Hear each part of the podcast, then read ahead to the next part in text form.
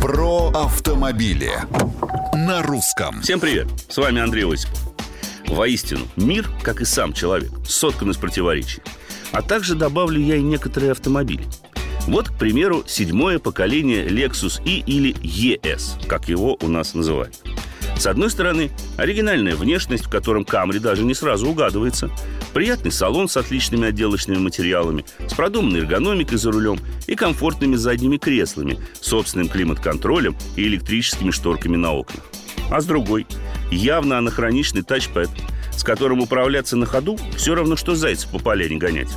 Огромный монитор с хорошей графикой, никак не реагирующий на прикосновение – и металлические, как у домашнего хай-энда, горячие кнопки меню, принцип и логику управления которым создавал, похоже, японский брат Сусанина.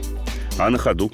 Любой мотор, в принципе, неплох, как и восьмиступенчатая автоматическая и весьма расторопная коробка передач. Но кто-то при этом явно забыл про хорошие тормоза и правильные усилия на педали.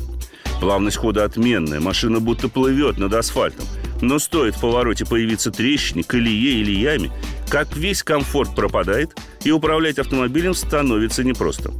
Словом, возможно, еще и в силу профессии, мне кажется, что если даже все и соткано из противоречий, то в конечном итоге это все должно стремиться к балансу, без которого, особенно в автомобилях, попросту нельзя.